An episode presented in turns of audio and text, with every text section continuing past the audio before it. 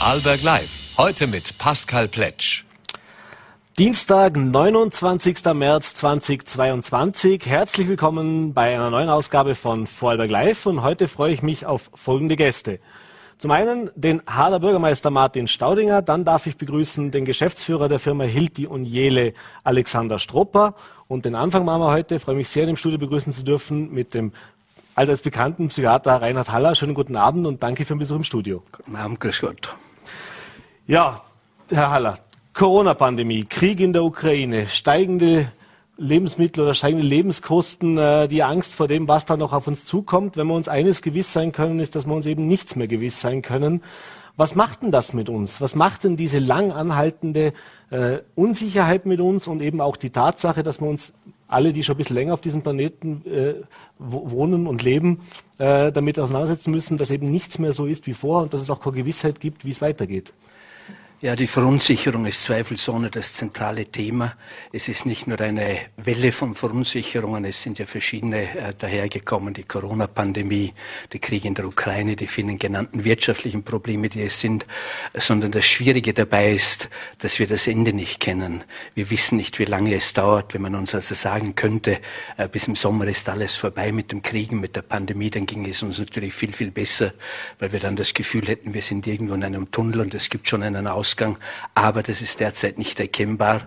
Und so ist es also tatsächlich so, dass diese Verunsicherung unsere Angst natürlich erhöht. Ähm, ich glaube aber, wir haben hier, ähm, wir sind endlich einmal, möchte ich fast sagen, im Leben angekommen, wie es wirklich ist. Meine Generation und die ihre auch und die der meisten Zuschauer hat ja wirklich das große Glück gehabt, nie einen Krieg mitzumachen, nie eine weltweite Seuche, äh, nie auch einen völligen wirtschaftlichen Zusammenbruch. Und wir haben tatsächlich geglaubt, glaubt, äh, wir sind sozusagen im Himmel angekommen, im Paradies. Das ist die Erde nicht. Und jetzt sind wir also radikal zurückgeholt worden, geerdet worden im wahrsten Sinn des Wortes. Und man muss das vielleicht nicht nur negativ sehen.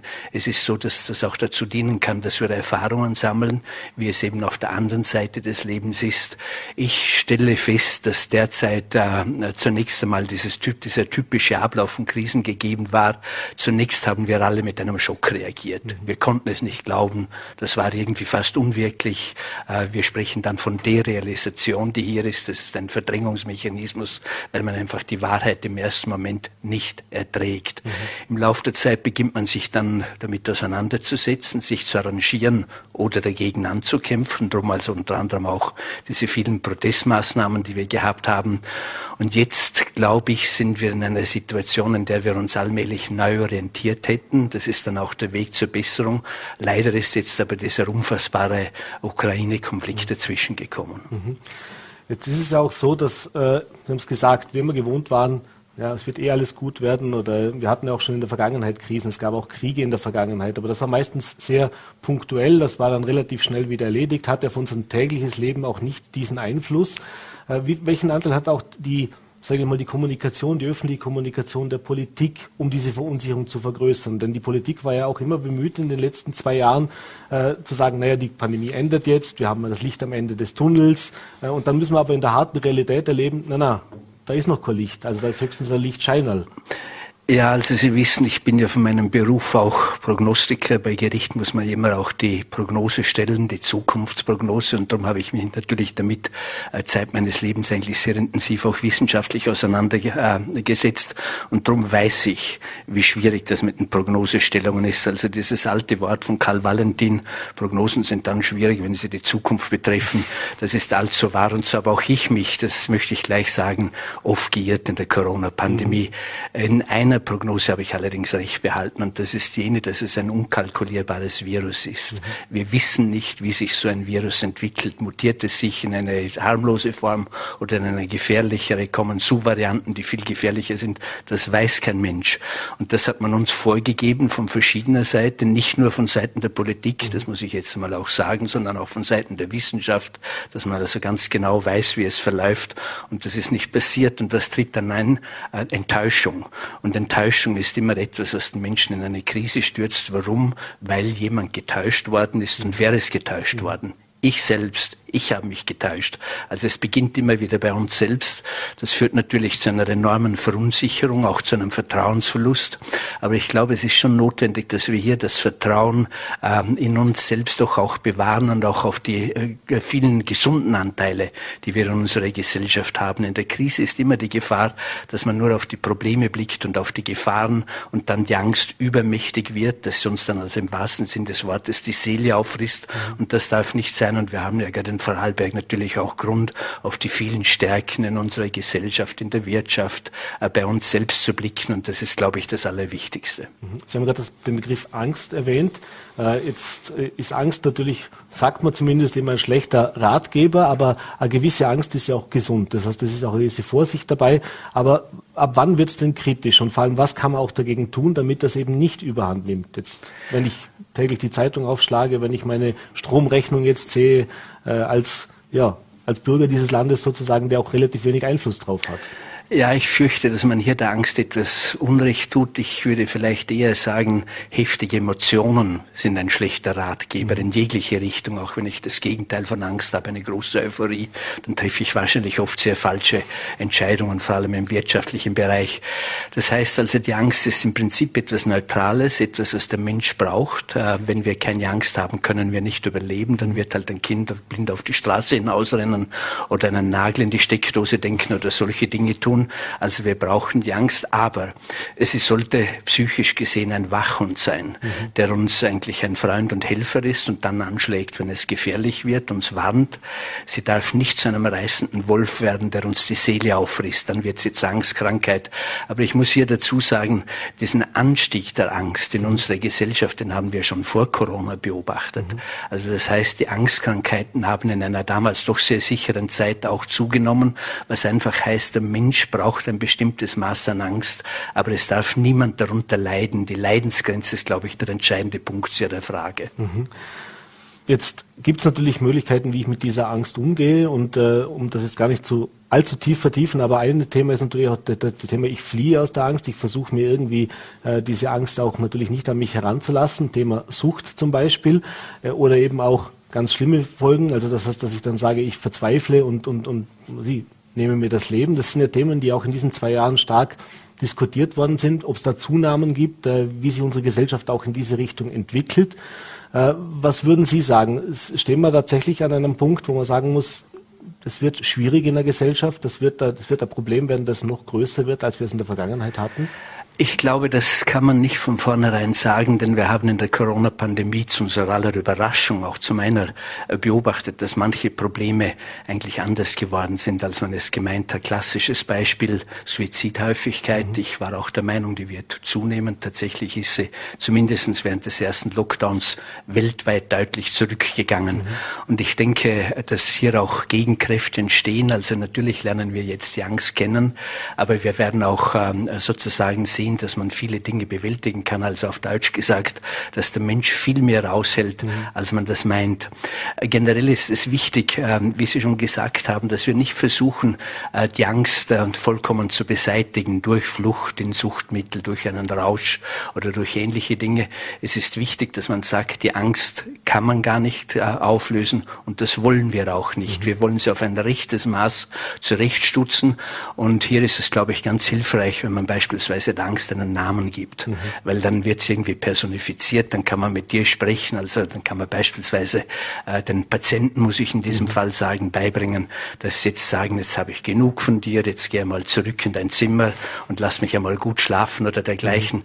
Das ist sehr hilfreich, weil sie dann nicht so etwas so Unbestimmtes, etwas so Unfassbares, etwas so Unheimliches ist. Mhm. Als einfacher Hinweis. Mhm. Ein, ein guter Tipp. Und was kann man sonst noch so machen? Was, was sollte man vielleicht so als, als äh, für, für das tägliche Leben auch, was sollte man mitnehmen? Sich vielleicht auch mehr, mehr auch mit, Sie haben es gesagt, auch mit den positiven Dingen mehr beschäftigen. Ist vielleicht manchmal auch schwierig, aber dass das auch schon helfen kann, gerade im privaten Umfeld vielleicht auch versuchen hier, ja, dem ein Gegengewicht sozusagen ja. zu setzen.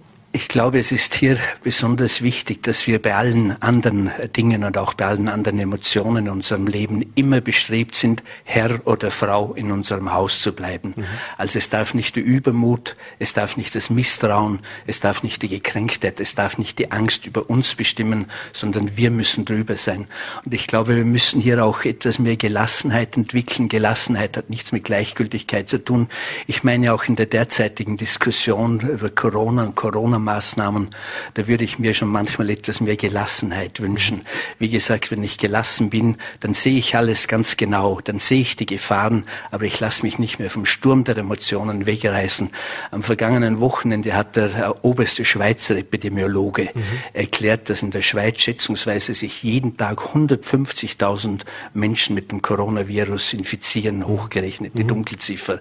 Und da hat es schon mit einer gewissen Gelassenheit gemacht und gesagt, na ja, dann ist es sicher vielleicht zu überlegen, ob man nicht den, äh, äh, die Maskenpflicht mhm. in Innenräumen ein bisschen verlängert. Aber das war's. Und da steht dann das Volk auch dahinter, mhm. weil das vernünftig ist und weil das nicht so hysterisch ist, wie es, das muss man schon äh, selbstkritisch zugeben, bei uns manchmal betrieben wird. Mhm. Kommen wir zu einem anderen Thema.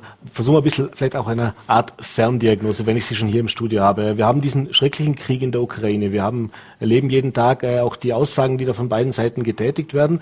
Jetzt gibt es da einen Anführer sozusagen, einen Präsidenten, einen, äh, einen ja, Wladimir Putin, der da in Moskau sitzt, der über viele, viele Jahre äh, vielleicht auch kritisch gesehen worden ist, zu wenig kritisch gesehen worden ist, aber der doch mehr oder weniger zumindest den Anschein gemacht hat, er war berechenbar. Und jetzt kommt dieser Krieg in der Ukraine. Und auch wenn man gesehen hat, diese Ansprache, die er gehalten hat am Vorabend dieser Invasion, wenn man seine Rhetorik, seine Mimik, äh, ja, sein ganzes Vorgehen jetzt so beobachtet und jetzt erlebt, dass nach einem Monat äh, Krieg in der Ukraine alle Experten sagen es, dass nicht ganz und gar nicht so läuft, wie er sich das vorgestellt hat. Das heißt, er hat einen massiven Gegenwind, hat nicht das erreicht, was er erreichen wollte. Äh, fangen wir einfach an oder einfach fangen wir mit dem Anfang an. Äh, was bewegt einen Menschen oder was glauben Sie, was bewegt einen Menschen wie Wladimir Putin, der lange Jahre in der Politik ist, der auch vieles gemacht hat, vieles auch äh, in Russland erreicht hat? Auf die Art und Weise müssen wir jetzt nicht näher eingehen, aber trotzdem, trotz allem anerkannt war, sich in so ein Abseits zu schießen.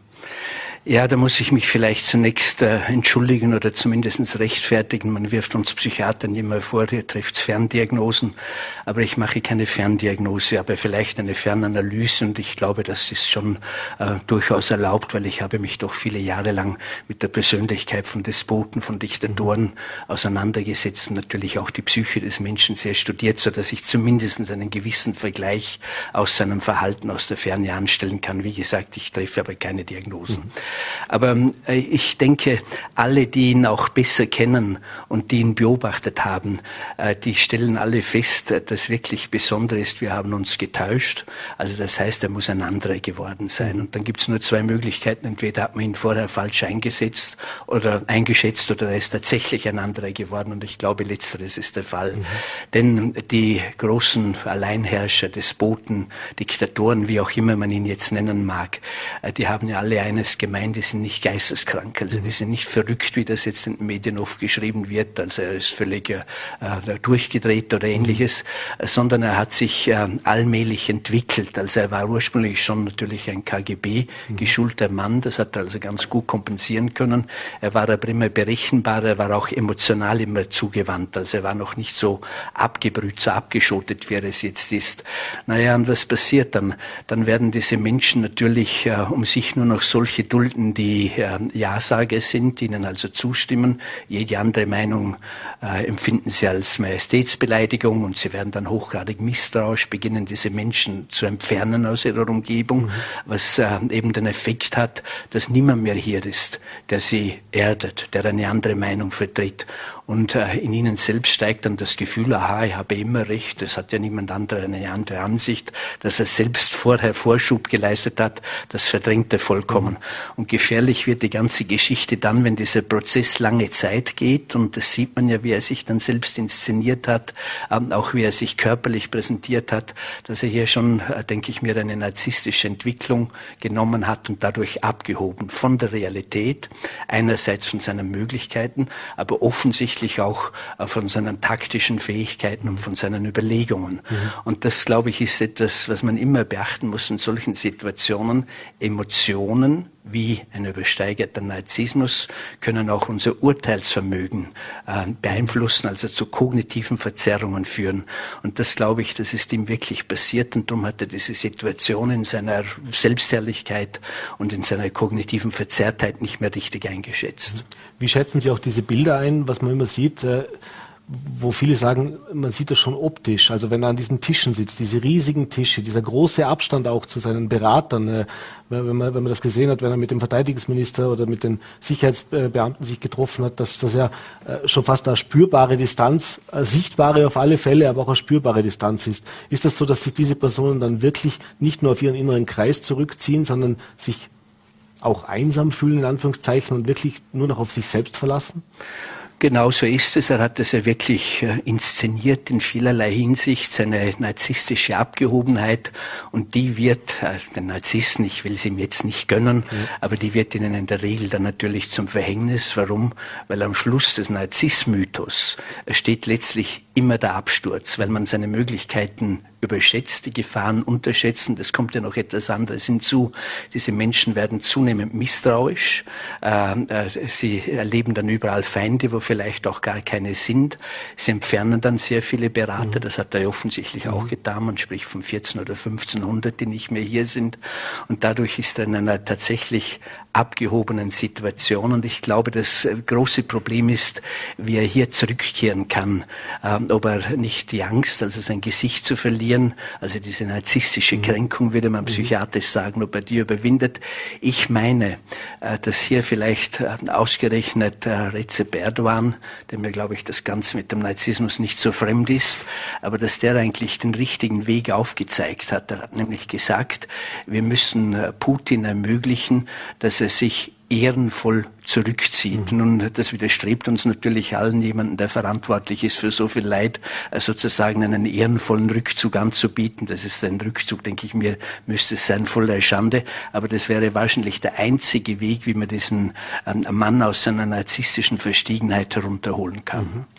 Wie gefährlich kann das noch werden, Ihrer Meinung nach? Also das heißt, wie weit gehen solche Persönlichkeiten und Umstände, ich meine, in der Geschichte haben wir mit Despoten gesehen, die gehen bis zum bitteren Ende. Und wenn man jetzt jemanden weiß, äh, wie Wladimir Putin, der immerhin die zweitgrößte Atommacht äh, der Welt hinter sich vereinen kann, äh, kann das ein Problem werden? Also kann der an einen Punkt kommen oder ist es wahrscheinlich, dass er an einen Punkt kommt, wo er eben diesen ehrenvollen Rückzug, äh, Rückzug oder diesen ehrenvollen Ausstieg für sich auch gar nicht mehr erkennt und weiß, es ist sowieso vorbei? Also ich glaube, die Gefahr ist sehr groß, dass er es darauf ankommen lässt, weil er hat hier doch eine Grenze überschritten, die niemand für möglich gehalten mhm. hätte. Man muss sich das einmal vorstellen, wenn man diese zerfetzten Menschen ähm, Leiber sieht, wenn man die Kinder sieht, die ihre Väter verloren haben, wenn man die vielen Flüchtlinge sieht. Und es muss jemand sagen, das alles ist ausschließlich auf mich zurückzuführen und von mir zu verantworten, äh, wie viel er hier eigentlich letztlich an Gemüt und an Empathie abgetötet haben muss, um das zu ertragen. Und um hier zurückzukehren, das ist sicher sehr schwierig, aber wenn ich einen Rat geben könnte, ich weiß schon, dass ich das natürlich ja. auch nicht kann und dass meine Ratschläge auch wahrscheinlich nur als Schläge empfunden würden, aber dann würde ich der westlichen Diplomatie doch äh, diesen Erdogan-Weg mehr empfehlen neben den Sanktionen, mhm. weil da hat er sicher einen langen Atem und mhm. dann gibt es einen sehr, sehr langen Krieg. Das ukrainische Volk hat auch eine sehr enorme Widerstandskraft mhm. und ich glaube, man müsste so einen Weg finden, damit er irgendwie doch also das Gefühl hat, ich habe mein Gesicht nicht verloren, ich habe äh, meinen historischen Auftrag erfüllt. Das ist ja, denke ich mir, mhm. etwas, was bei ihm vorherrscht. Und wenn das gelingen würde, äh, dann würde ich eine Chance sehen, anders nicht. Ich habe mir schon überlegt, jetzt werde ich ein bisschen primitiv, aber ich habe mir schon überlegt, äh, wenn die äh, Menschheit in, dieses, in diese primitive Form des Krieges zurückführt, das hätte man ja nicht für möglich mhm. gehalten, dass wir sozusagen in diese Steinzeitzeit, wo die, die Kraft des Stärkeren gilt, dass wir wieder darauf zurückkommen, dann könnte man vielleicht vielleicht auch deren Methode in solchen Situationen übernehmen. Und das war einfach schlichtweg der Zweikampf. Das heißt also, der Herr Putin, ich sage es ein bisschen, mhm. ein bisschen flapsig natürlich, der immer so stolz ist auf seinen Körper und seine Fitness, der könnte zu einem äh, Faustringkampf gegen den Herrn Klitschko antreten, mhm. Äh, der ja auch im Boxen sehr erfahren ist und sagen, der, der gewinnt, dem wird also dann die Stadt äh, übergeben, ohne dass es Opfer gibt oder auch nicht. Aber wie gesagt, das ist jetzt eher ein bisschen ein, ja. ein Scherz dieser trüben Zeit. Ja.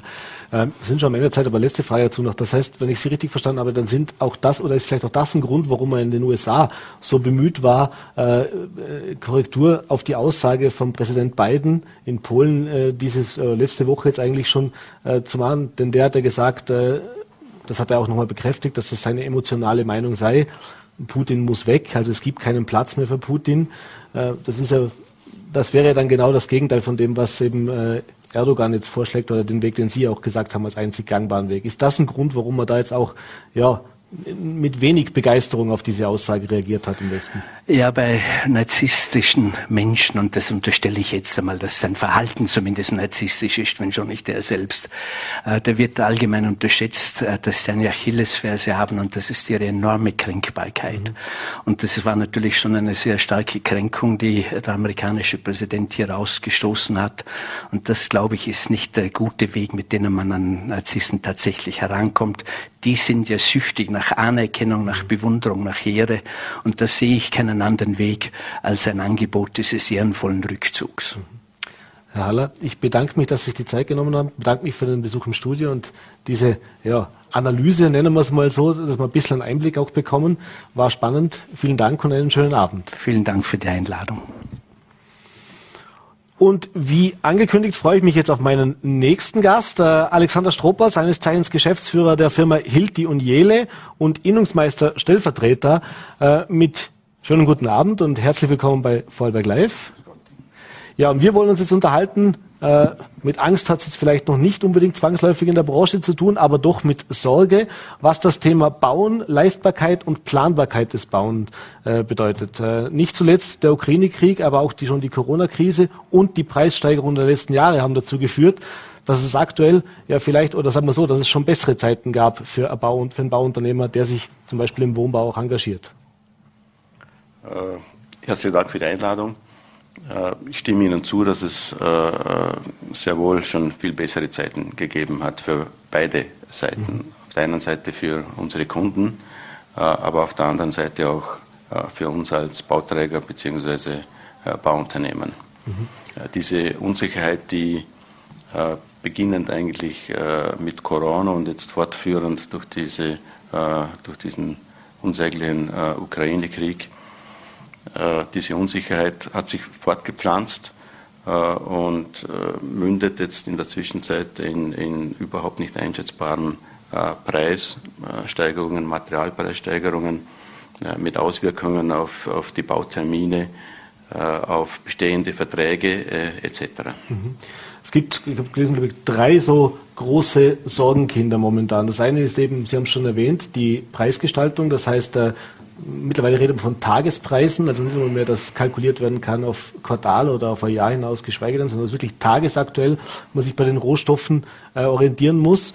Das äh, zweite ist eben die Verfügbarkeit der Waren, dass die auch rechtzeitig geliefert werden. Und das dritte die Handwerker, also sprich die Personen, die es dann umsetzen, nachdem wir das wir vielleicht nicht erst seit Corona haben, das aber sich sicher auch nicht äh, ja, entspannt hat. Fangen wir mal mit dem ersten Thema an, mit der Kalkulierbarkeit. Äh, wir haben am Wochenende auch Berichte gehört, dass es für Bauträger fast schon unmöglich ist, äh, im Vorfeld äh, einem Kunden ein Bauprojekt zu einem Fixpreis anzubieten, sondern dass man jetzt eigentlich schon fast dazu hingehen muss, äh, ich muss es erst bauen, dann schauen, was es mich gekostet hat, dann kann ich es erst dem Kunden anbieten.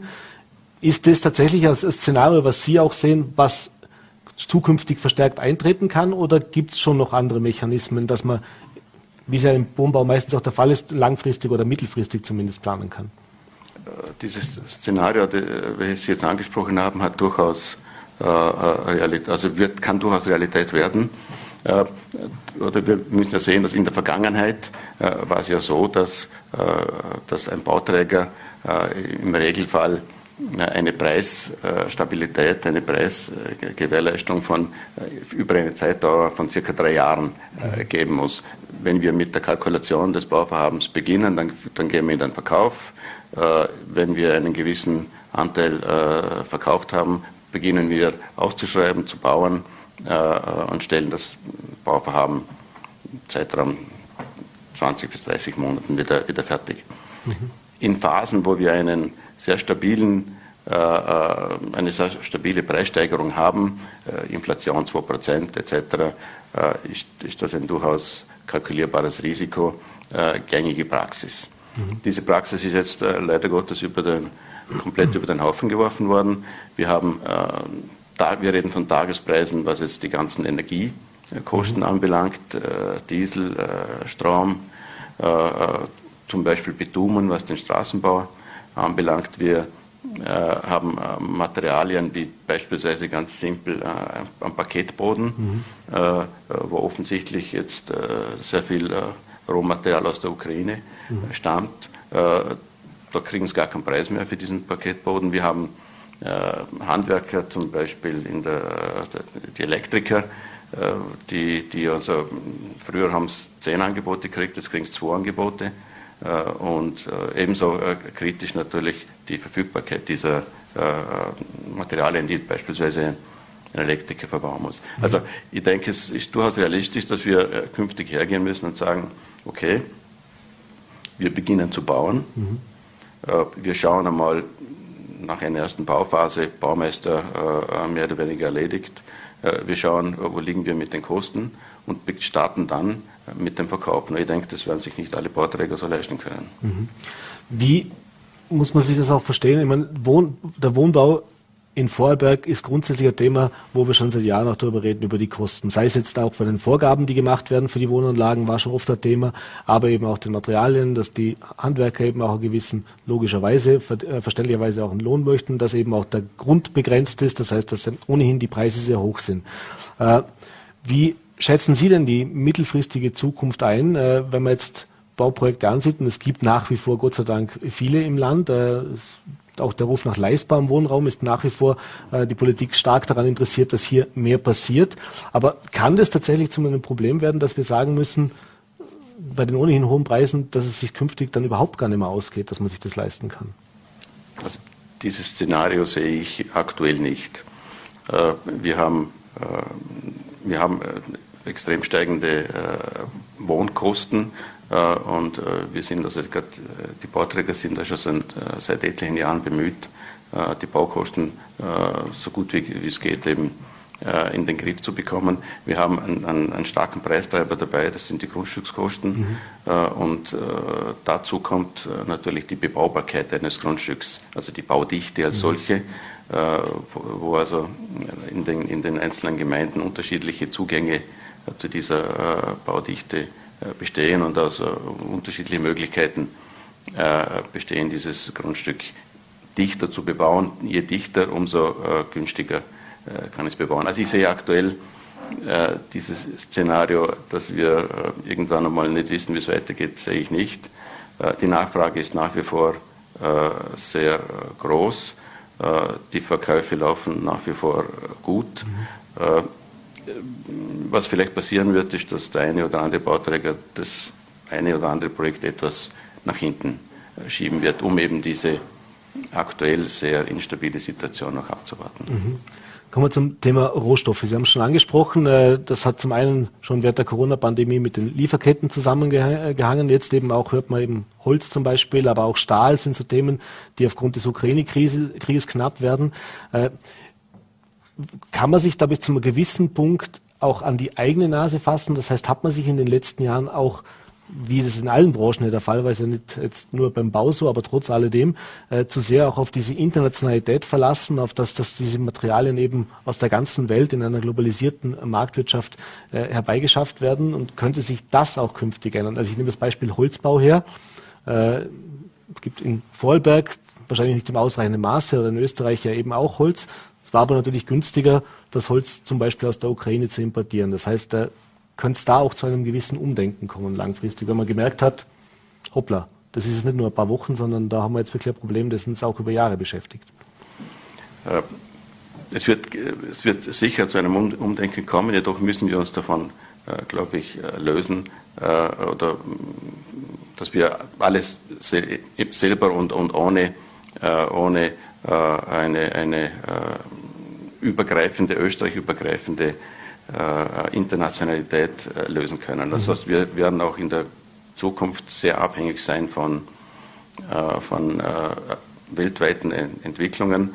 Äh, dass diese Abhängigkeiten so weit gehen, man das, das äh, hat jeden, äh, jeden von uns selber überrascht, war überhaupt nicht vorherzusehen, ist aber auch zu einem großen Teil auch nicht zu verhindern. Mhm.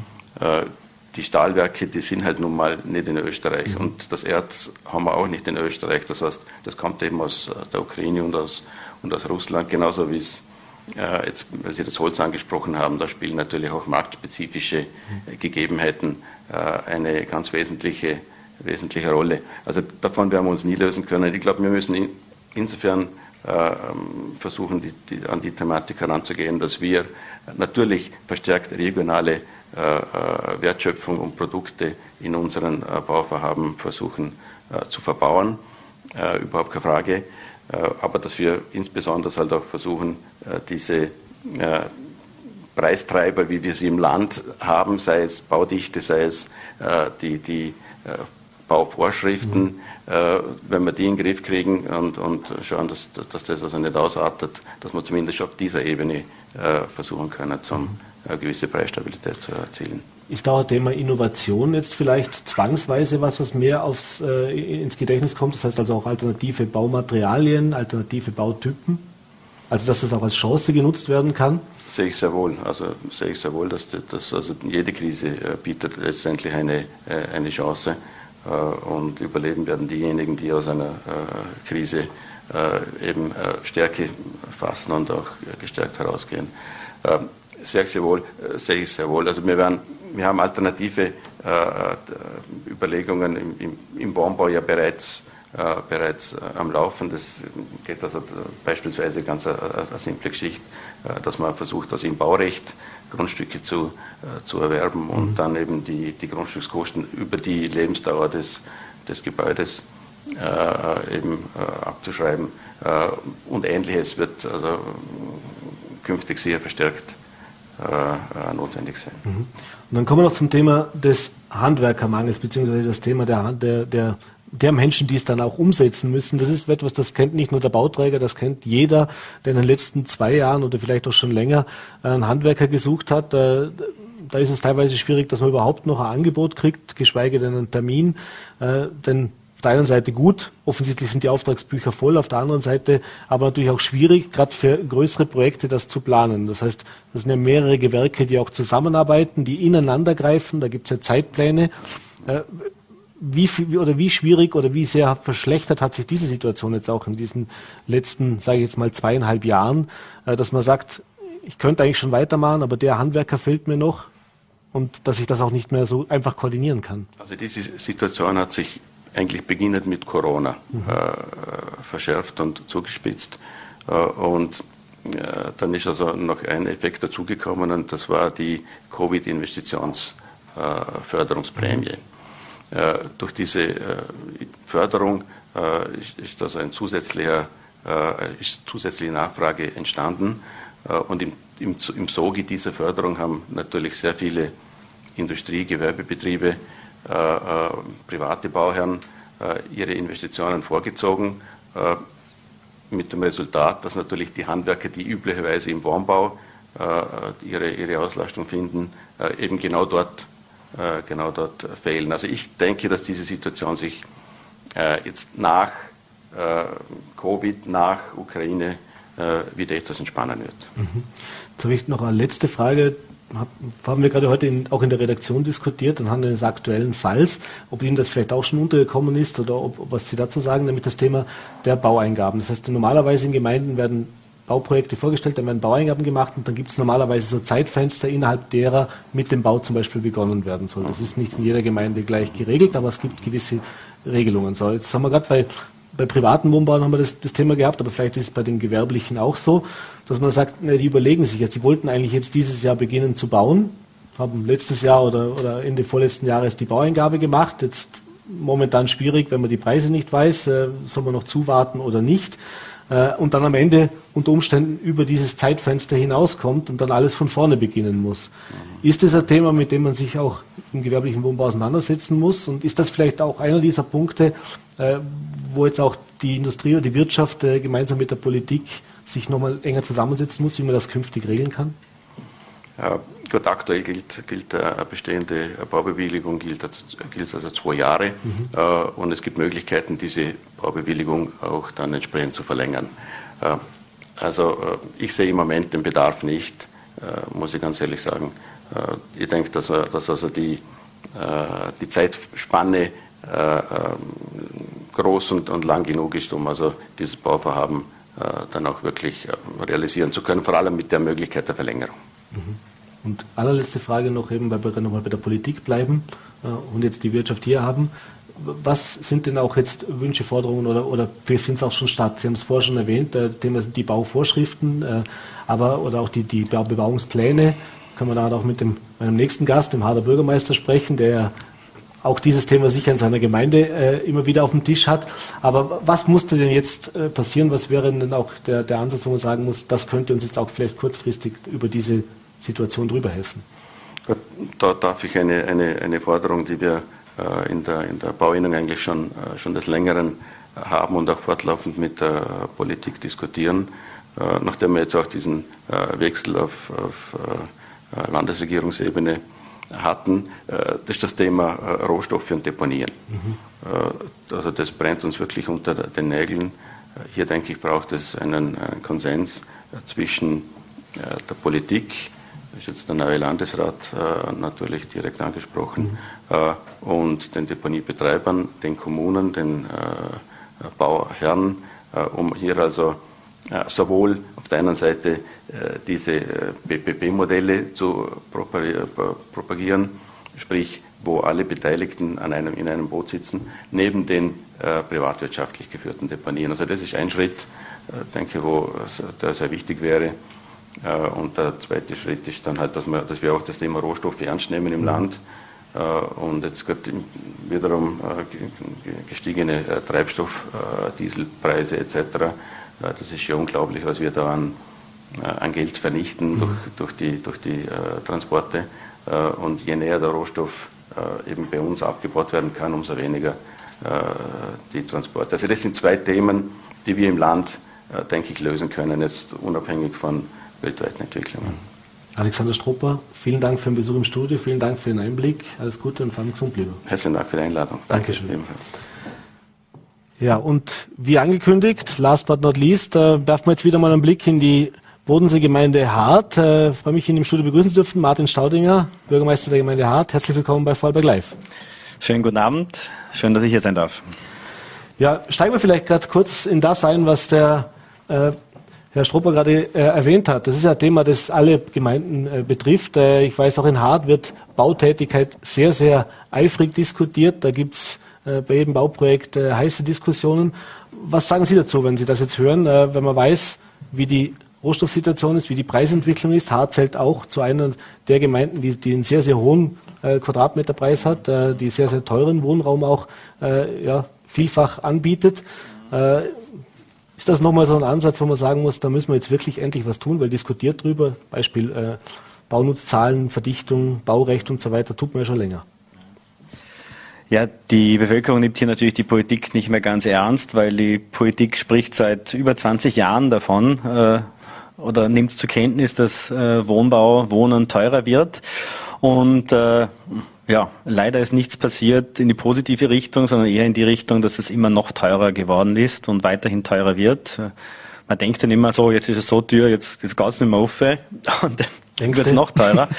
ähm, es gibt natürlich viele globale Entwicklungen, gerade jetzt äh, die, die politische Situation, äh, die, die gewisse Rohstofffaktoren oder Treibstofffaktoren äh, fossiler Brennstoffe nochmal verschärfen, was wiederum aber auch ein Zeichen ist, dass man langfristig umdenken muss. Ähm, ein wesentlicher Faktor sind natürlich äh, bei den Wohnkosten mal die Grundstückspreise. Da fängt das ganze an. Ich brauche einen Grund, wo ich drauf bauen kann. Ähm, und da lernen die Politik ist langsam, dass beim Thema Verdichtung das nicht dazu geführt hat, dass man sieht, okay, man darf dichter bauen und auf dem gleichen Grund können mehr Wohnungen entstehen und dadurch werden die Wohnungen billiger, sondern der Grund ist teurer geworden. Mhm. Weil natürlich, äh, wenn irgendwo ein Einfamilienhaus steht auf 1000 Quadratmeter, ist jeder Bauträger bereit, jeden Preis für das Grundstück zu zahlen, weil er weiß, er kann einen Wohnblock drauf bauen. Dadurch hat der Private, der früher noch ein Einfamilienhaus bauen hat können, gar nicht mehr die Chance, sowas zu erwerben.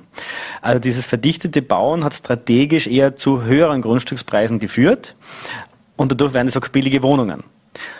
Auch wenn ich jetzt sagen würde, als Gemeinde, ähm, ich gebe es ein Grundstück billiger her oder gebe nochmal eine höhere Baunutzzahl, ja, der Bauträger wird nicht freiwillig die Wohnung dann billiger anbieten, als er es am Markt anbieten kann, weil er weiß, er kann es um einen höheren Preis ja auch verkaufen. Das heißt, Einzelaktionen äh, bewirken hier nichts, sondern man muss ein Gesamtmarktniveau beeinflussen können.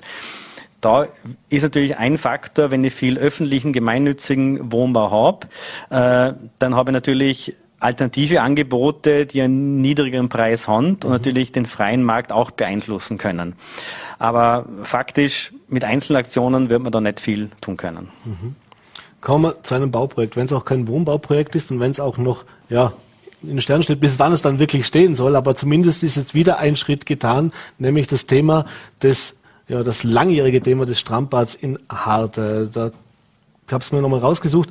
2011 wurde da schon drüber diskutiert, über die Dringlichkeit eines Neubaus. Äh, dann gab es äh, nicht zuletzt auch eines der Wahlkampfthemen der letzten Wahl, das Thema der Neugestaltung des ganzen Binnenbeckens, des Hafenbereichs, äh, wo man dann einen Loop machen wollte. Es gab Architektenwettbewerbe, es gab Bürgerpräsentationen, äh, es gab Bürgerinitiativen dagegen, es gab Erfolgsabstimmungen dagegen dann oder eine, eine dann wurde vor knapp zwei Jahren schon unter äh, ihrer Ägide praktisch oder da wurde, zumindest wurden zwei, äh, wurden neun Projektvorschläge präsentiert, so für die Öffentlichkeit. Äh, so könnte es aussehen, also als Alternative praktisch auch zu dieser, zu dieser, äh, diesem Loop und dieser Komplettneugestaltung. Und vor knapp zwei Wochen war es jetzt, glaube ich, in, in der Gemeindevertretung äh, ein weiterer Schritt, äh, dass jetzt in eine konkretere Planung gehen, gegangen werden soll, dass eben auch das Ganze mit der Bevölkerung nochmal durchgegangen werden soll. Wie lange wird denn mit der Bevölkerung jetzt darüber diskutiert, bis es in Hart ein Strandbad gibt? Soll das dann nochmal zehn Jahre dauern oder ist das was, was Sie sagen, naja, das wäre schon schön, wenn das in dieser Amtszeit jetzt dann umgesetzt ist? Ja, wenn es nach mir und nach den Wünschen der Haderinnen und Hader geht, äh, auf jeden Fall sehr, sehr rasch. Es ist äh, eine ziemlich lange Geschichte schon. Ähm, die Gemeinde hat, oder meine Vorgänger haben nicht alles falsch gemacht. Es war strategisch richtig, das Talareal zu kaufen mhm. als Eingangstor zum Strandbad. Es war damals richtig, 2014 einen Strandbadwettbewerb zu machen, äh, bei dem es ein Siegerprojekt Gerhard und der, der Siegerarchitekt hat da einen Preis gekriegt. Ich glaub, insgesamt 70.000 Euro hat man da als Preisgeld überwiesen, mhm. sogar. Aber den hat man nichts gebaut. Verrückt.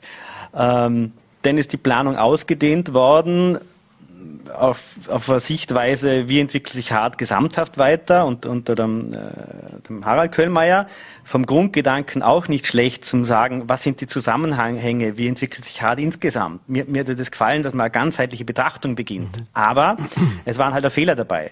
Es waren, das Loop-Projekt hat die Bevölkerung nicht wollen, den Durchstich hat die Bevölkerung nicht wollen und zwei Versuche, diese Schiffe ins Binnenbecken zu stellen, einmal vorne und einmal hinter mhm ist klar abgelehnt worden. Und das muss man zur Kenntnis nehmen und sagen, okay, was, was packe ich jetzt an Einzelprojekten an, die aber zusammenhängend die Entwicklung von Hart am Wasser, aber wir haben natürlich auch das Thema Ortskernentwicklung, mhm. äh, weiterbringen.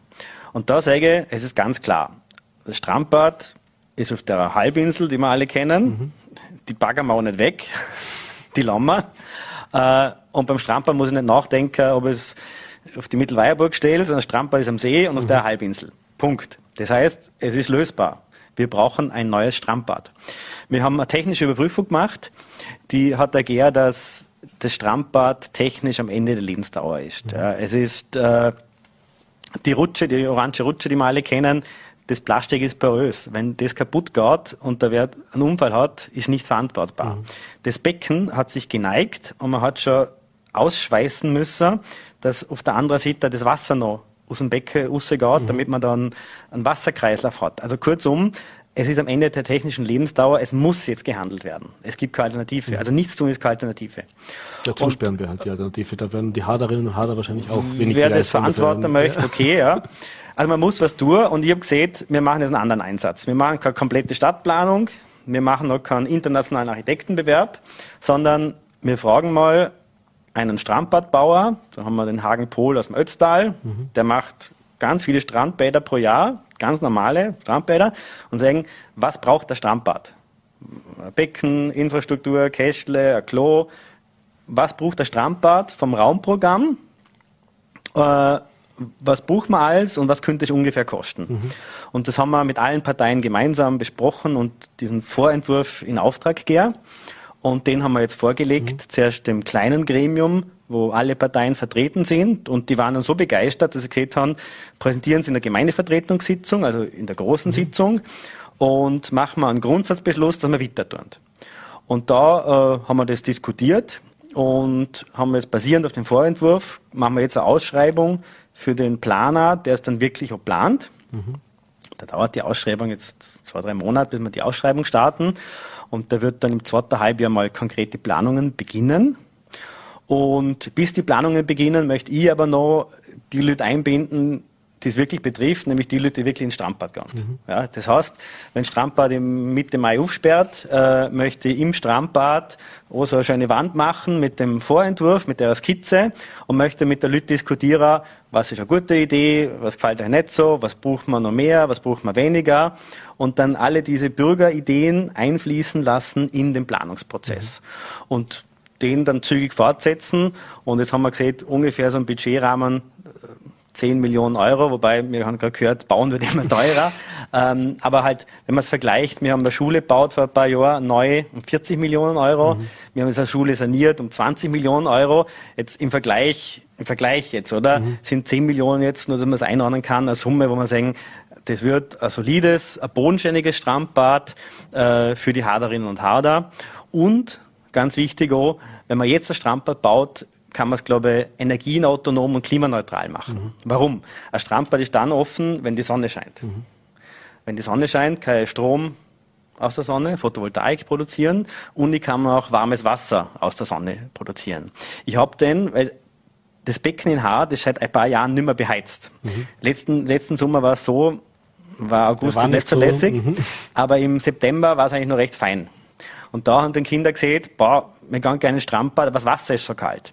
Das heißt, ich kann in Zukunft beim neuen Strandbad äh, gewährleisten, dass wir mit Sonnenenergie auch im September noch wärmer, wärmeres Wasser haben und ich kann die Saison verlängern. Aber ohne, dass ich Energiekosten habe. Mhm. Also kurzum, es geht darum, ein Strandbad zu planen, wo ich sage, energieautonom, klimaneutral, aber längere Öffnungszeiten, das glüht um mehr davon hat. Mhm muss ich ein bisschen provokant auch nachfragen, warum man den Blick nicht zum Beispiel an die Bodenseegemeinde Lochau gewendet hat. Äh, da haben wir erlebt, dass ein Strandbad gebaut worden ist innerhalb kürzester Ohne Zeit. Diskussion. Äh, für deutlich unter 10 Millionen ja. Euro, wenn ich das richtig ja. im Kopf habe.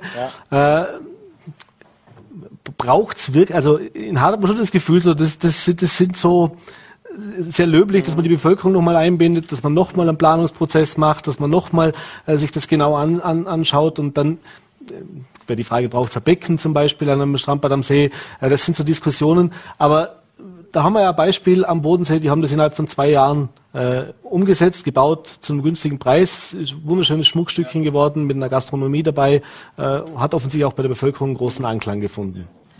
Also zur, zur Umsetzungsdauer, äh, wenn wir jetzt der, im zweiten Halbjahr die Konkretplanung machen und dann die politischen Beschlüsse fassen, man kann dann vielleicht dauert es nochmal einen Sommer, aber äh, für die Vorbereitung und äh, für die konkreten Bauausschreibungen, aber denn es wäre möglich, äh, ambitioniert aber möglich, in einem Winter ich sage jetzt von äh, äh Herbst 23 auf Frühjahr 24, mhm. in einem Winter das Strandbad zu bauen. Das hat der Herr Pohl gesehen, das schaffen wir. Äh, vielleicht muss man gleich früher zusperren und ein bisschen später aufmachen, mhm. aber in einer Wintersaison ist das komplett neu machbar, mhm. äh, wenn wir die politischen Beschlüsse fassen. Und in der Diskussion jetzt haben wir eine relativ breite Mehrheit gehabt. Das haben, glaube ich, von 33 Mandataren haben fünf, sechs, sieben dagegen gestimmt Warum war mir nicht ganz klar. Ähm, vor allem, weil wir ja sagen, wir gehen jetzt erst in die Planung. Äh, ich habe nicht verstanden, wie man Planung ablehnen kann. Mhm. Aber wir haben eine sehr breite Mehrheit eigentlich von allen Parteien, okay, dass man da weiter wendet. Äh, und das ist in einem Winter realisierbar. Becken, glaube also wir haben jetzt ein Becken und natürlich wir haben der See, also wir haben eine mhm. riesen Wasserfläche der See. Vor allem haben wir, haben wir äh, ein großes Becken, weil das Binnenbecken, also mhm. ist ja eine Bucht, eine geschlossene, im Unterschied zu Loch haben wir eine geschlossene Bucht. Aber wir haben jetzt ein Becken und das ist schon nur ein Zusatzgewinn für die Leute, die sagen, na, ich will ein Becken, ein großes Becken, ich will für die Kinder ein Becken, ein geschützter Bereich haben. Also es wird Becken gehen. Und mhm. das ist halt auch der Kostenunterschied. Mhm. Äh, Loch hat halt wirklich, sage ich mal, nur Gebäude, oder? Das ist relativ günstig. Aber ein Becken, äh, das kostet halt gleich mehr und, und, und die ganze Technik, die dahinter steckt, die kostet halt, halt nochmal mehr, aber ein Becken wird es ganz klar. Mhm. Also nicht nur ein Becken, sondern nur ein Kinderbecken braucht man ganz sicher. Mhm. Und eine neue Rutsche. Und eine neue Rutsche. Apropos Kosten, äh, das ist ja auch so ein Thema. Also wenn, als Sie damals das Bürgermeisteramt übernommen haben, da schrillten alle Alarmglocken. Da hieß es, die Marke Meine Hart hat äh, ein massives Schuldenproblem, ein massives Finanzproblem. Äh, man ist praktisch so kurz oder knapp kurz vor einer Zahlungsunfähigkeit oder kurz vor einem Konkurs äh, äh, gestanden. Jetzt höre ich äh, 10 Millionen Euro, das dann schön wird, dass dann ein großes Projekt ist. Das heißt, wie hat sich das denn entwickelt jetzt in den letzten zwei Jahren, dass man jetzt doch schon wieder auch sich Projekte ansehen kann, die ein bisschen mehr kosten?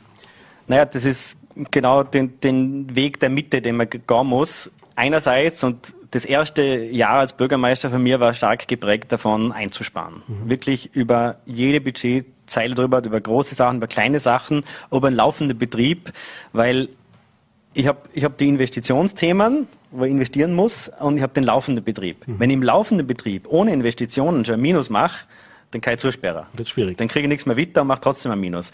Da haben wir geschafft, dass wir im operativen Bereich von dem Minus wegkommen äh, und kein Minus mehr produzieren. Aber wir müssen da weiterhin diszipliniert sein und nochmal drüber schauen. Jetzt das dritte Budget, was ich mache. Das zweite Budget war ja sogar mhm. einstimmig. Und wir müssen beim dritten Budget nochmal drüber schauen, nochmal in den laufenden Kosten einsparen, damit wir einen Spielraum entwickeln, aus dem eigenen Cashflow Investitionen zu tätigen und nicht nur mit Krediten. Mhm.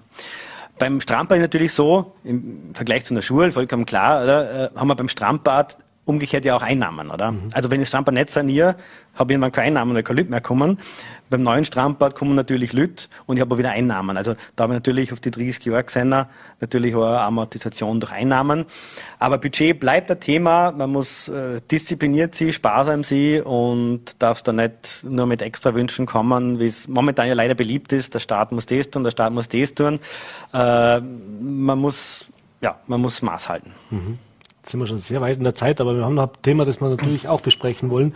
Äh, das Thema der Ukraine-Flüchtlinge und da hat jetzt heute eine Aussendung der ÖVP-Fraktion aus Hart für ein bisschen Aufsehen gesorgt, nämlich das Thema, dass äh, haben wir gehört vor einigen Tagen, äh, dass natürlich auch die Gemeinde Hart sich bereit erklärt hat, Flüchtlinge aufzunehmen, wie das die meisten oder alle Gemeinden eigentlich im Land gemacht haben. Und das ein Vorschlag war, dass die in einem mittlerweile äh, leerstehenden Hotel untergebracht werden können. Wir erinnern uns an 2015 zurück, da gab es noch die Unterkunft im sogenannten Löwen äh, oder auch andere Unterkünfte, die da bereitgestellt worden sind.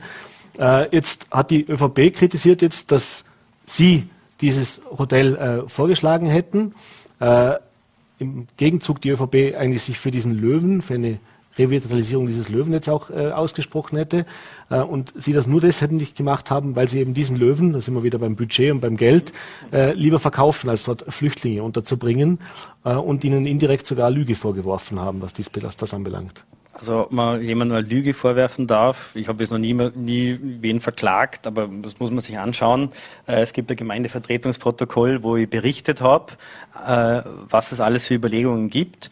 Und ich habe als die, der Konflikt in der Ukraine begonnen hat, sofort gesehen, ähm, was, was können wir in Hart anbieten, was, was gibt es für Möglichkeiten.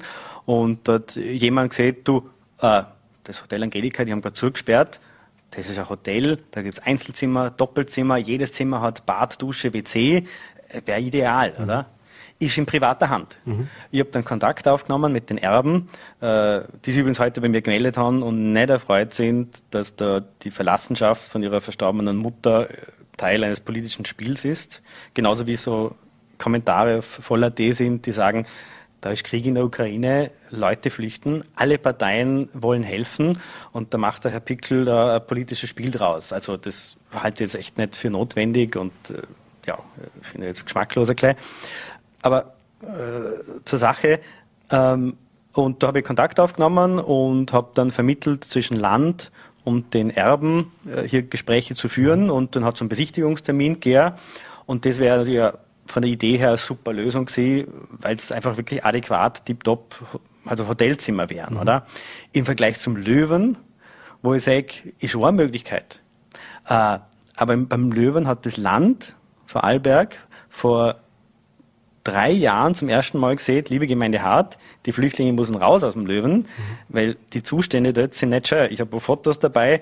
Äh, da gibt's pro Stockwerk ein Badezimmer mit so äh, Metall, wie sagen wir, Edelstahl, mhm. Riesenwaschbecken. Wenn ich eine Familie mit Kleinkindern haben, die eine Etagen, ein Etagenbad haben, äh, wo ich Fenster habe, die ich herrichten muss, ist das Mensch, also nicht so eine Mensch, menschenwürdige Unterkunft, so ein Großquartier mit 80 Flüchtlingen in einem Hus und Etagenduschen, mhm. ist halt nicht so nicht so super, wie wenn ich zum Beispiel äh, äh ein leerstehendes Hotel mhm. näher kann, oder? Äh, und das Land hat vor drei Jahren gesagt, die Flüchtlinge müssen raus, haben dann gesagt, nochmal ein Jahr verlängert äh, und wir haben damals eine Unterkünfte finden müssen. Also mhm. das Land hat gesagt, Löwen ist nicht in einem baulichen Zustand. Mhm. Da müssen wir über 100.000 Euro investieren. Man hat dann noch viele Dinge, hat das Land dann auch abgebaut, ja. Mhm.